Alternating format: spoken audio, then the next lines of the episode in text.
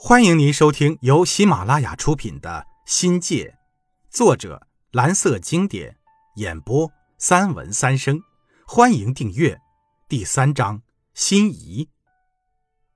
设备如此糟糕，我们的语言基础更是烂得羞于见人。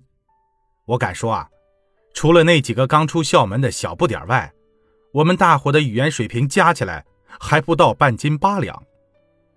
记得第一次见面课吧？是在红砖黑瓦的小平房里。给我们面试的那位白面书生姓潘，名世文，是我们的班主任，还教我们的精读。潘老师那一口流利纯正的美式英语一亮嗓啊，就把我们给震晕了。作为黄埔二期学生，当我们还来不及享受天之骄子的荣誉，陶醉人上人的喜悦时，这节我们如听天书的第一课，我被批得体无完肤，批得自信全无，如同面对心仪的女人，着实产生出对艳遇的敬畏和力不从心的怨恨。潘老师大概也是跟众多才华横溢的有识之士一样，憋足了劲儿，在经历了文荒饱受知识的压抑后，迫不及待的想跟我们一吐为快。他的英语犹如大清油田，在发现井口打捞解封后，出现井喷式的爆发。他砍了两节课，我几乎一句也没听懂，整个人都傻眼了。深怪自己走错了门，入错了行。这种逼上梁山的感觉不好受，但面子还是要的。虽没有像众多的同学那样被强大的求知欲和知识的魅力所唤醒。只能是走一步看一步了。那种迷茫和无助，迫使我们这些从英语零起步的学生，开始了万里长征般艰辛的求学道路。我们后期专业的成长和成熟，正是得到了像潘世文老师这些思想率先解放的学者们，给了我们最初的启蒙。我们的零水平起步，从音标开始。作为世界上使用范围最广的一门语言，英语是英国人的母语，而我们无知地认为它跟普通话一般。所有像美、加、澳、新等说英语的国家，无外乎同一套声韵母系统，完全缺失语音的差异性概念，更没法理解各个国家、各个地区英语的地域性。英语的牛津音标、美国的韦氏音标、KK 音标等。已超出了我们的常识范围。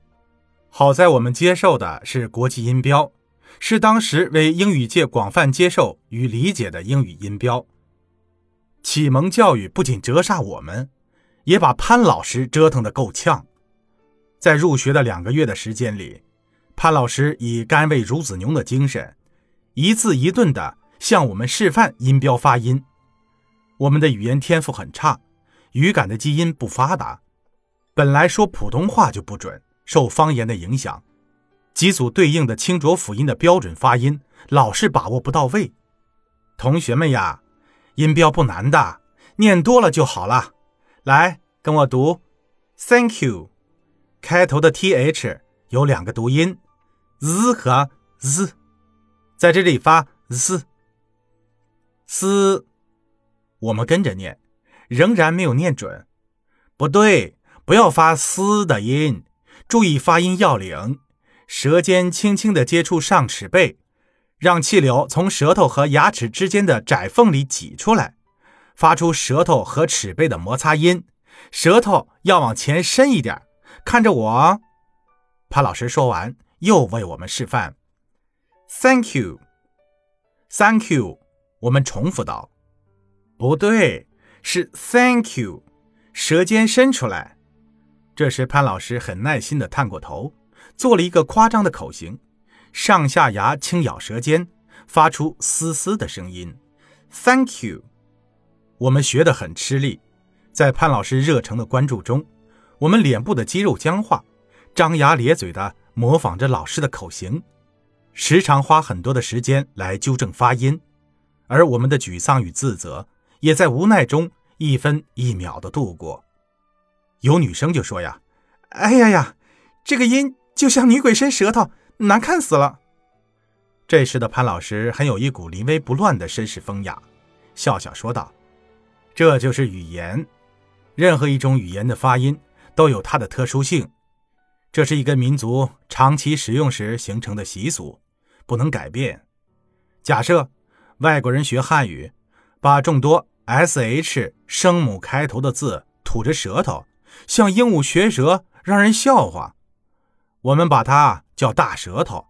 同样的。”读 th，我们就得吐舌头，不然让人笑话。我们学英语就是这么开始的。有人可能是轻车熟路，顺手拈来，而我们呢，则是学童发懵，不得要领。老师用英语讲课，听得我们直发愣，后来才不得已夹杂了些汉语，语音方面的词汇自然还是听不懂，单通过日复一日的观摩。也能从老师的口型、舌、齿的变化加以判断和理解。老师这种不厌其烦的重复，有时仅仅是为了照顾我们这几个老大难。那些有天赋的同学闹情绪了，私下里嫌我们拖了大家的后腿。听众朋友，本集已播讲完毕，感谢您的收听，精彩继续。